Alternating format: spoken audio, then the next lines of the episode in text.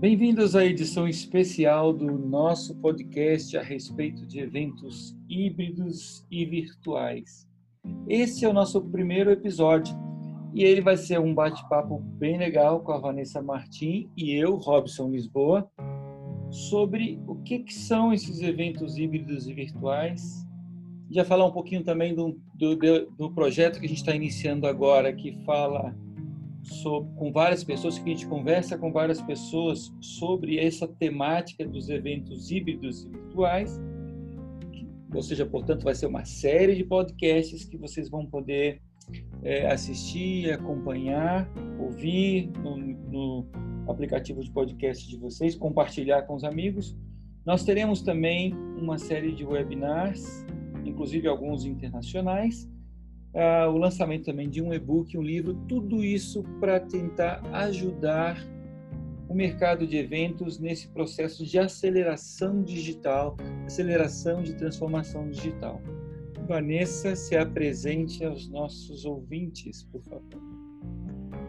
Bom, pessoal, sejam muito bem-vindos a esse bate-papo. Eu espero que vocês gostem. É, nós temos bastante novidade, bastante coisa, como o Robson falou, e mais do que nunca, eu acho que o momento de solidariedade que o mercado, nosso mercado né, de eventos precisa e está demonstrando em alguns casos, é, precisa de ser acentuado. Então, a gente está se esforçando para a gente oferecer mais, uh, mais é, assim, bacana dos conteúdos para poder ajudar vocês é, no dia a dia, né? E é isso que a gente veio hoje falar, passar para vocês. Bem-vindos. É, bom, o que eu gostaria de começar com, que é o que todo mundo está perguntando é, para a gente é, nas mídias e contatos que estão sendo feitos, é, na verdade, o que é o tal do evento híbrido e o que é o tal do evento virtual, né? Então, vamos começar é, por aí, Robson, essa, essa conversa? Sim, com certeza. É, é interessante Bom, entender a fundo o que é. Bom, o evento híbrido é aquele que é um evento presencial, ou seja, existe um evento presencial acontecendo e ele tem transmissão uh, de partes ou do todo dele uh, através da web, né, por streaming online. Mas isso é o geral, porque ele tem tantos outras formas de, de fazer essa, essa transmissão e, e ser evento híbrido que ele fica até um pouco misturado dentro do que acontece, tá? Mas de, só para resumir, tentar simplificar para vocês, é, o que nós estamos fazendo agora, eu, Robson, falando para vocês, é um evento virtual, não é um evento híbrido, porque o evento não existe um evento acontecendo e a gente fazendo uma transmissão. Então, essa também é uma diferença entre o híbrido e o virtual. No, uh, no híbrido, a forma mais simples seria o evento acontecendo e ele sendo transmitido uh, pela web para alguém ter uma recepção de lá. Também é considerado evento híbrido quando um palestrante é, participa de um evento remotamente e o evento está acontecendo em outro local é, que ele está. E a forma mais avançada desse evento, é mais sofisticada, envolve uma grande complexidade operacional e de tecnologia, são vários eventos é, presenciais acontecendo em locais diferentes do planeta, do globo, da mesma, do mesmo país, mas em locais é, presencialmente bem diferentes, e eles têm uma interligação entre eles, ou seja, algumas partes do evento estão interligadas para que grupos de pessoas desses é, diferentes eventos presenciais interajam em um momento único, formando um grande hub é, entre eles. Por isso também o nome dele é Multi-Hub Meeting. Algo mais, é, Robson, que você acha que a gente pode acrescentar aqui? Não, acho que você foi bem clara. Existe de um lado os eventos presenciais, do outro os virtuais e os híbridos no meio, que é um mix dos dois. Uhum, perfeito. E o que acontece é, hoje em dia é que os eventos híbridos já acontecem há muito tempo, né? já vem, principalmente fora do Brasil, acontecendo é, de uma maneira é, bem intensa. Mas a época que a gente está vivendo fez com que a necessidade de conhecer as ferramentas de streaming e de interação é, através do digital se tornassem absolutamente indispensáveis de um dia para o outro, praticamente. Sim, e, e também, isso... e também as pessoas estão cada vez mais utilizando seus smartphones para tudo quanto é lado. É muito comum você ver é, massas de pessoas atravessando a Avenida Paulista, qualquer outra grande avenida do país ou do mundo, é, todas lendo alguma coisa nos seus smartphones, nos ônibus, no metrô. Então, existe uma aceleração de transformação digital no mundo inteiro, uma efervescência nessa direção, por vários aspectos, ah, poderiam ser até aspectos antropológicos, mas aspectos é, também é, das necessidades das pessoas de serem mais efetivas no processo de comunicação, serem mais efetivas no processo de aquisição de conhecimento. Então, as pessoas querem essas eficiências e a transformação digital e a direção do virtual e do híbrido, é, na, desse, dos eventos híbridos e virtuais, apontam exatamente para na direção da transformação digital dos eventos. Isso, isso também é um fator gerador, é um driver, é um vetor de transformação dos eventos atualmente. Com certeza. Hoje ninguém mais consegue é, ficar longe do celular uma parte do dia, né? E agora que a gente está ainda com o confinamento, fica ainda mais evidente o quanto a gente depende do digital.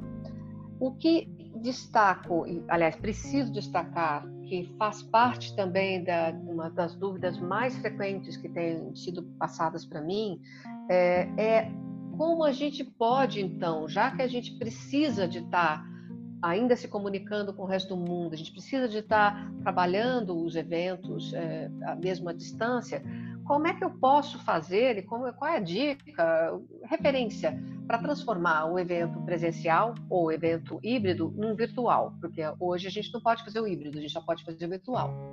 É, existem, para responder essa pergunta, tem inúmeras questões que a gente pode e precisa trabalhar.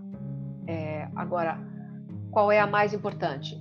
Primeira é entender que um evento presencial jamais vai encaixar totalmente dentro do híbrido e, e definitivamente não vai encaixar dentro do digital.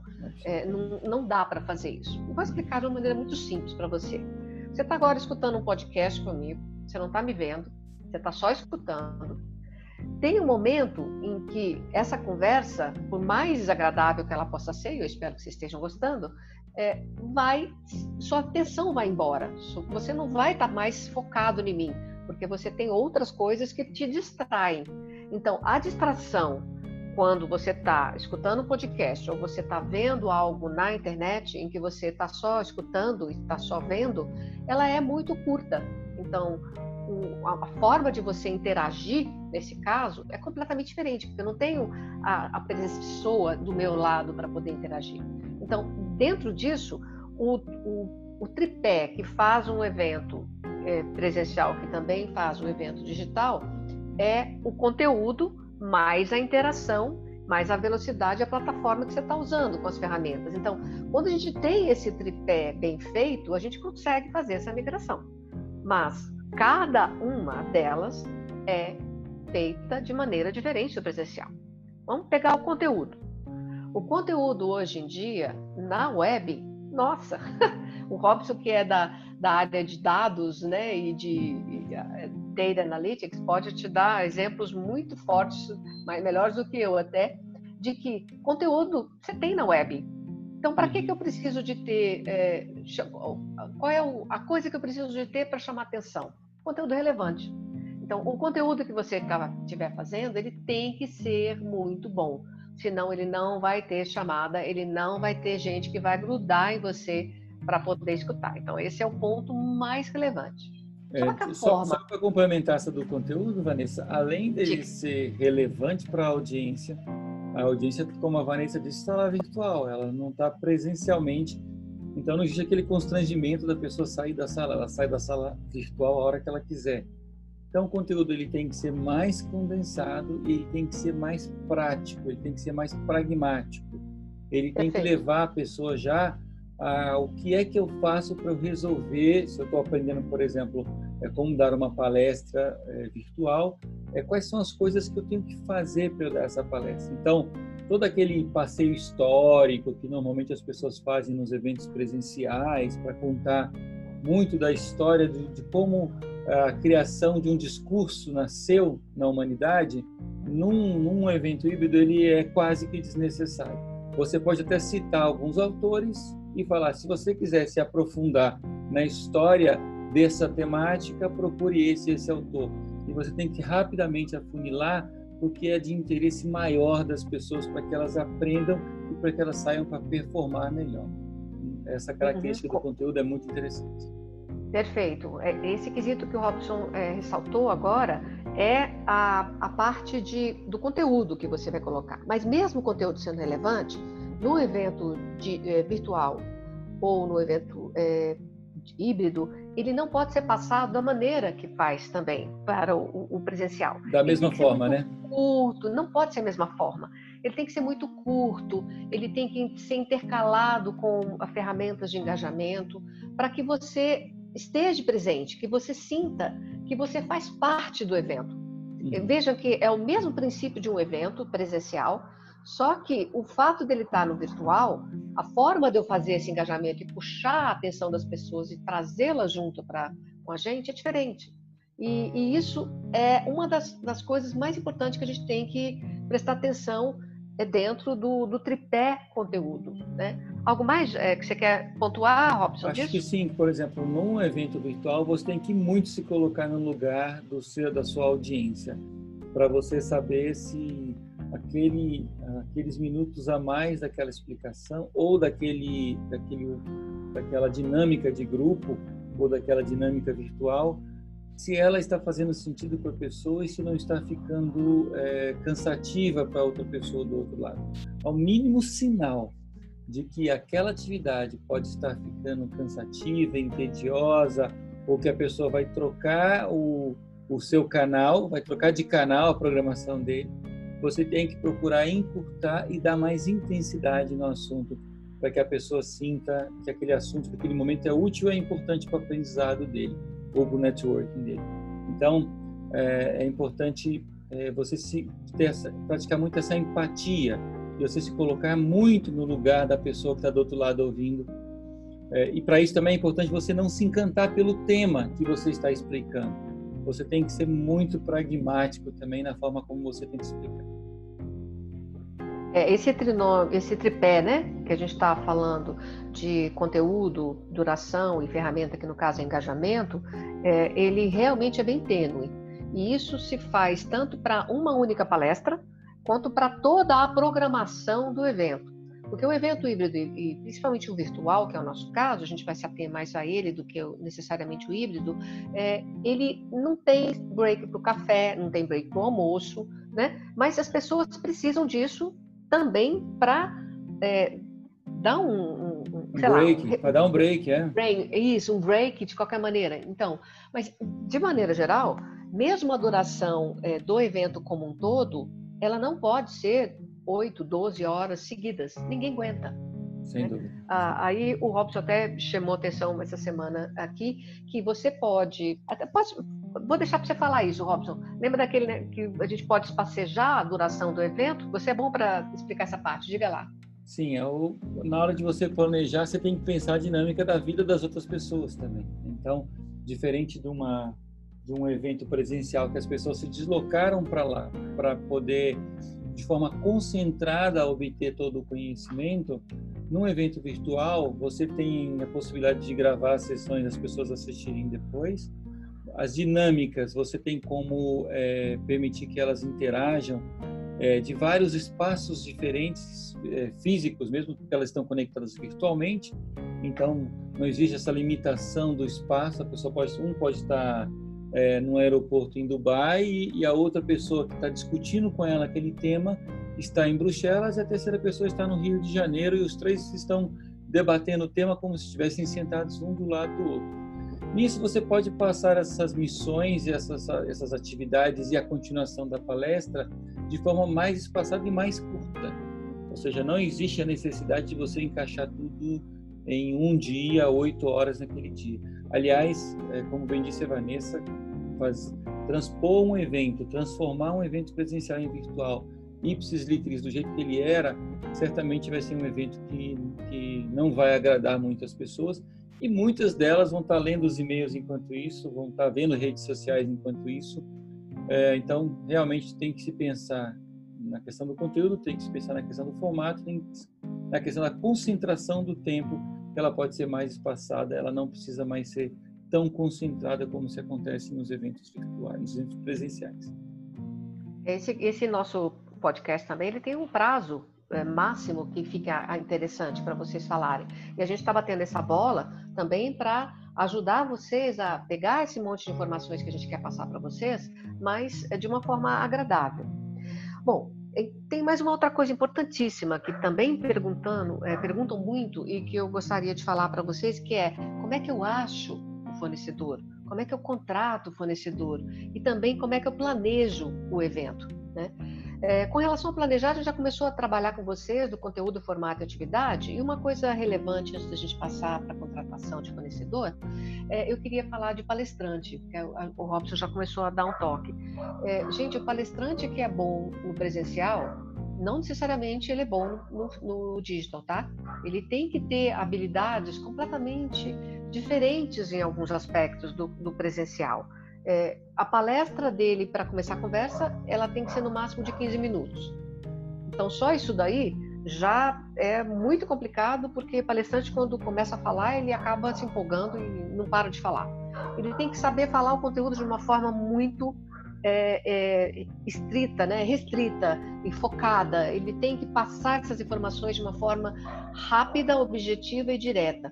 O slide que ele prepara não pode ser poluído. Ele tem que ser muito, muito light, com pouco, pouco texto, é, e ele tem que é, fazer uma, um que a gente chama de, de uh, treinamento antes de uma maneira muito bom. E além disso tudo, ele também tem que entender da ferramenta que ele está usando para poder participar do evento. Então, é, só esses três pontos, e tem outros, é, já de, delongam para vocês como é que tem que ser é, o palestrante. Alguma coisa mais, Robson? É, uma dica boa para palestras é uh, o modelo do TED Talks. O TED Talks, Perfeito. o fato de ser 100% virtual, existe, a, existe o, o presencial também, mas as pessoas consomem a palestra.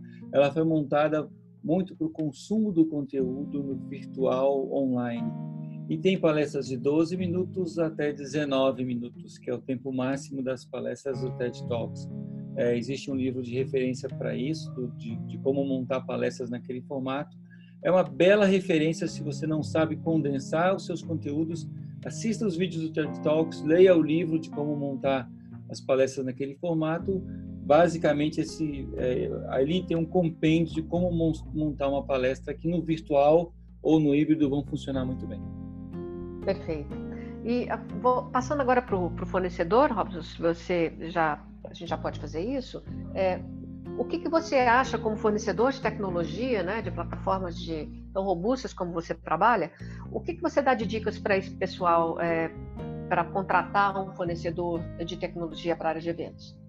É, o, o, programa, o planejamento do evento na hora de contratar o fornecedor, ele é, existe uma conexão muito direta com qual é o segmento de pessoas para as quais o evento vai acontecer, que tipo de equipamentos elas portam e tecnologias elas usam, uh, e, que, e que situação elas vão estar, né? Eu, eu sempre falo que nos eventos virtuais e híbridos a pessoa ela pode ter distrações, ela pode ter uma banda de internet baixa, ela pode ter restrições de equipamento na hora que ela está acessando.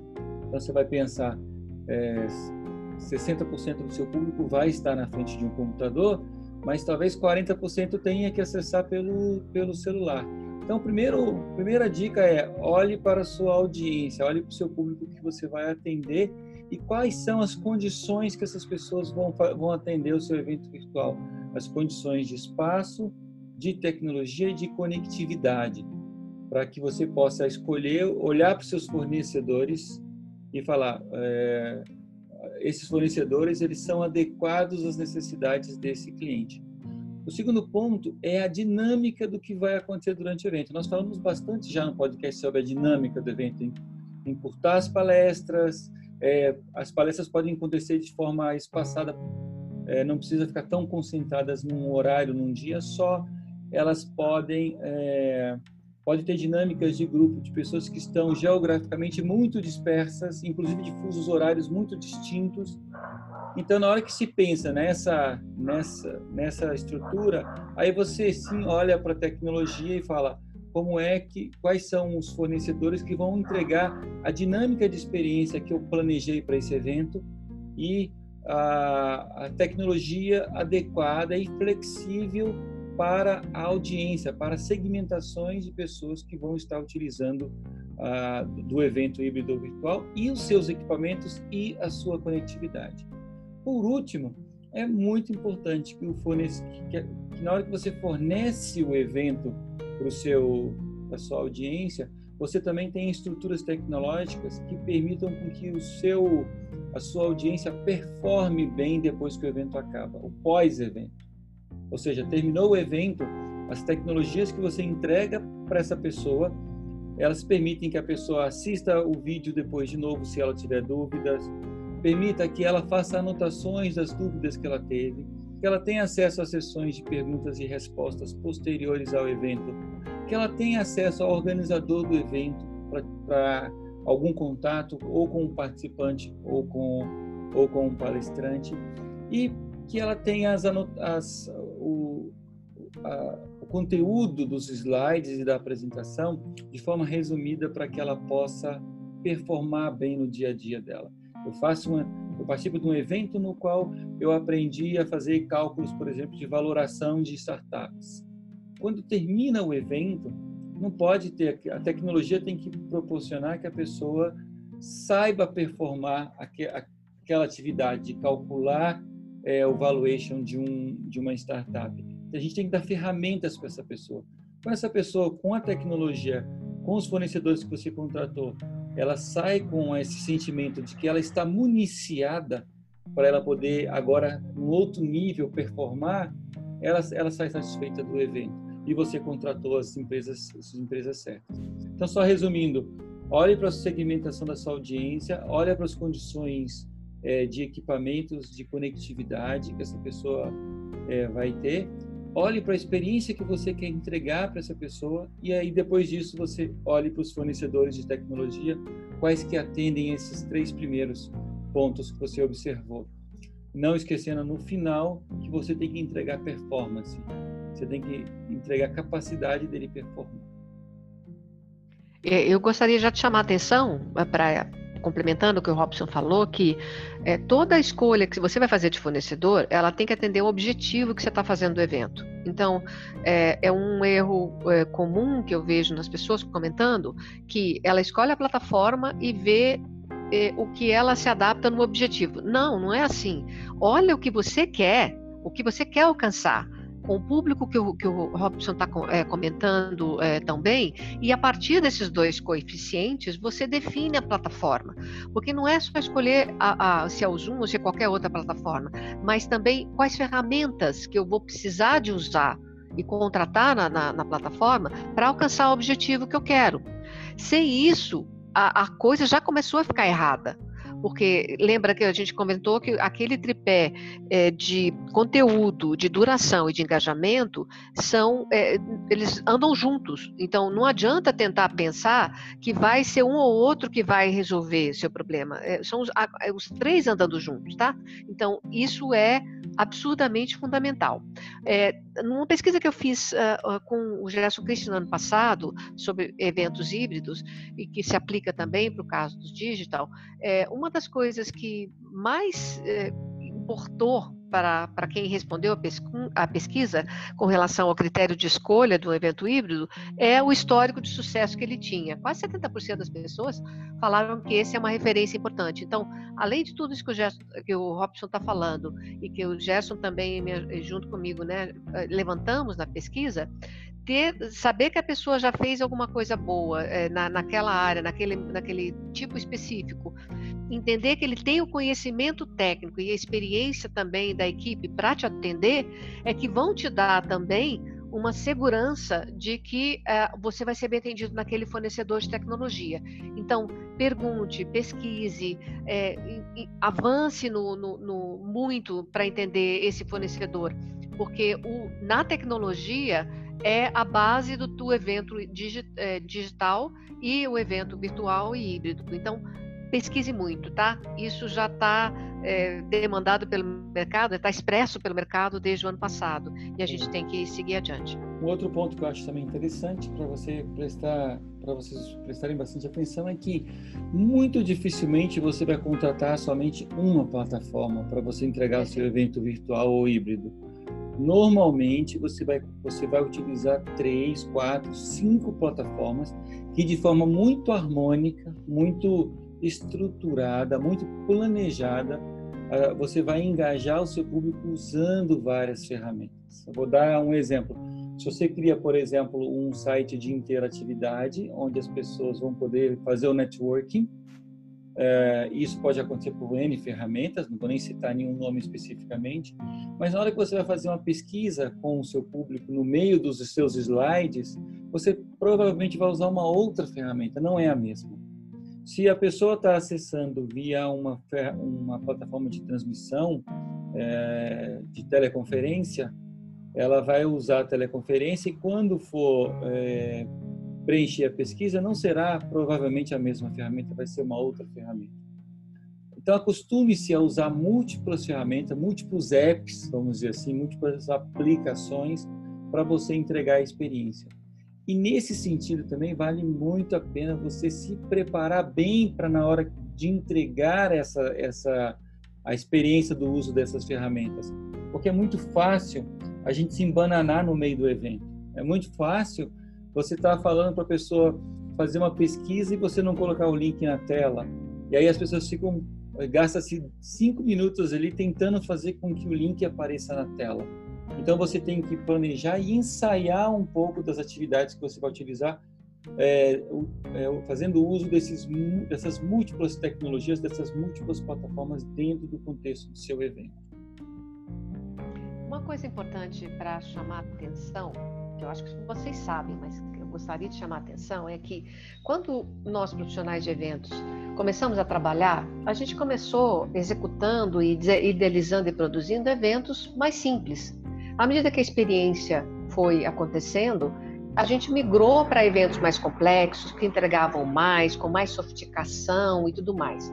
Hoje, nós, é, profissionais, já produzimos vários eventos presenciais. A gente tem, não está começando do zero, mas a gente está começando do zero nessa nova dinâmica dos eventos mais é, voltados com a tecnologia, com uma base mais forte do que no passado que nós trabalhamos. Então, assim, é, usem e abusem de pesquisar, de perguntar e de, e de conhecer, mas invistam naquilo que você realmente sabe fazer bem. Pega a ferramenta, analisa bem e usa ela bem.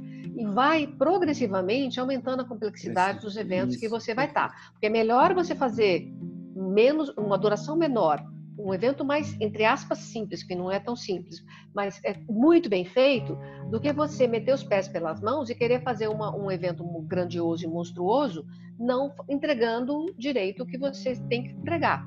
Então, perfeito. cuidado com isso também. Perfeito, perfeito.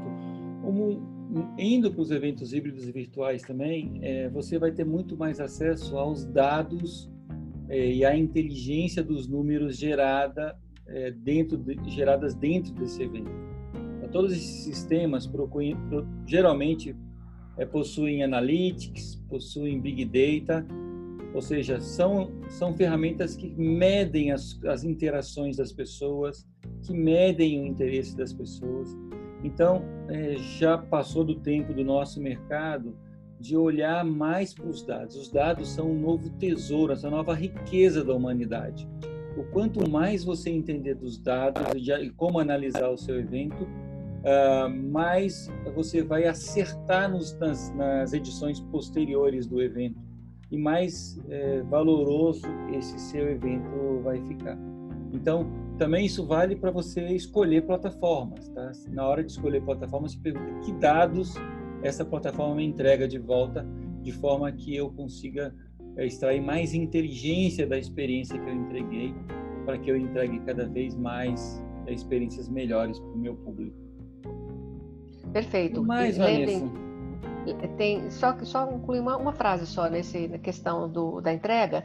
E, nenhuma entrega em eventos acontece sem estratégia e nenhuma estratégia funciona sem dados confiáveis. Então, é, o projeto já tem que iniciar com tudo isso que o Robson está falando e muito mais. Então, pense também nisso. E até mesmo em termos de entrega, é, receitas na, no evento é, digital, seja o híbrido ou virtual, é, ele precisa de ser repensado de uma forma diferente também. As fontes de receita que você tem no digital são muito maiores em termos de volume, acho que até mesmo em termos de, de experiências enormes, ou seja, você optar pela, por incluir a tecnologia no seu evento presencial ou digital, você também pode ter receitas. É, só de trabalhar o conteúdo de uma forma diferente, colocando depois por on demand, usando um determinado conteúdo de um palestrante muito legal em um outro evento para você dar um, dar uma amarração, ou em vez de ser um evento mundial, você pega o conteúdo e coloca no regional. Tem inúmeras coisas que você pode entregar, mesmo também incluindo o patrocinador nessa conversa. Então, abra o olhar, pesquise mais, é, entenda que o teu evento digital é, não é só despesa, ele pode ser receita também. É, tem também pode ingressos deve, né? escalonáveis. Oi? Pode e deve ter mais receitas, ou seja, Perfeito. Essa, essa, essa, essa aventura ainda na direção do virtual, do, do desse novo cenário do virtual, é, existem várias formas de receita, que é o que a Vanessa está colocando, que você deve explorar, deve investigar como, quais são as melhores formas de gerar novas receitas com o seu evento, expandindo a atuação dele, como ele não está mais limitado no tempo e nem no espaço, então você tem como é, é é, obter outras receitas da continuidade desse evento é, posterior, no, somente no ambiente virtual, de obter mais receita com, com a execução dele. Então, isso você tem que se preocupar também desde o planejamento. Bom, gente, é, eu e o Robson podemos ficar conversando com vocês aqui por muito mais tempo, mas o nosso objetivo era é, instigar você a fazer uma busca mais selecionada e mais dirigida para você ter o conhecimento que você precisa para dominar e para trabalhar melhor esse evento e também para chamar a atenção de vocês de mais informação que a gente vai dar para vocês é, nos próximos dias e semanas, tá? É, se tiverem qualquer dúvida, pode entrar em contato com a gente, vocês vão ter mais informações de como uh, nos achar, podem mandar dicas de conteúdo, dúvidas que vocês tenham, e a gente será um grande prazer para a gente poder ajudar vocês nisso, tá? Legal. Eu tenho uma dica final. Aí, enquanto eu penso aqui minha dica, eu falo minha dica final, você pensa a sua, Vanessa, se você tiver. A minha é bastante simples. Enquanto você estiver fazendo seu evento virtual ou híbrido, isso serve também para o presencial no final do dia, tá? Oriente o seu público. Diga para ele de antemão o que é que vai acontecer, quais são os próximos passos e quais são os objetivos daquela sessão. Então, todo mundo entrou virtualmente, cada um numa realidade totalmente diferente. É importante você ter um carinho, uma didática mais cuidadosa com seu público, onde você explica para eles tudo o que vai acontecer nos próximos minutos, como vai ser a interatividade, como vai, com, quanto tempo vai demorar cada palestra, se vai ser no intervalo que ela vai poder colocar as perguntas, como será serão a, será o processo de perguntas e respostas. E no final do seu do, do evento, no final daquela sessão, faça um resumão. Mostre para as pessoas tudo que vocês, tudo que você entregou para elas, todas as aquisições que essa pessoa fez durante aquela sessão de evento virtual, de treinamento ou de evento híbrido que tenha sido aquela sessão. Esse resumão é importante para a pessoa sedimentar aquele, aquele conhecimento ou aquela experiência na própria vida dela. E aí, quando você faz esse resumão no final, a pessoa sai satisfeita, porque ela falou: não, realmente eu aprendi tudo isso que essa pessoa falou no resumão. Essa é a minha dica final. Vanessa, a palavra é sua agora. É, eu já tinha falado uma antes de você complementar, e eu só queria dar uma, uma, uma palavra mais de esperança.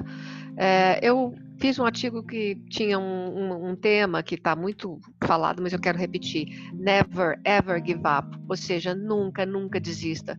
É, não só porque a situação demanda uma mudança de postura, uma mudança de mentalidade, mas esse universo que está abrindo para vocês, é, tanto profissionais quanto clientes, na área do, da tecnologia aplicada ao nosso mercado de eventos, ela é maravilhosa e ela abre muitos caminhos, muitas formas de você lidar com as coisas de uma maneira diferente. Então, não, não se desespere, você não está sozinho, é, você não está sozinha. Busque informação, e abre o seu olhar para poder ver essas possibilidades. Eu tenho certeza que você vai gostar delas. Então, não desiste. Para frente sempre. Que legal, Vanessa. Sensacional sua palavra final, sua dica final foi, foi perfeita. Fechou com chave de ouro. Bem, Pessoal, hoje nós falamos então desse, dessa introdução aí dos eventos híbridos e virtuais. É, nós, esse é o primeiro, vai ser uma série, então nós vamos ter webinars, e-book, livros, então aguardem nos nossos canais, nós vamos estar divulgando é, todo, a forma de aquisição desses conteúdos todos, ok? E aí, gostou do nosso podcast? Assista então os próximos episódios dessa série no seu app de podcast favorito. Um abraço e fiquem com Deus. Até, pessoal. Até a próxima.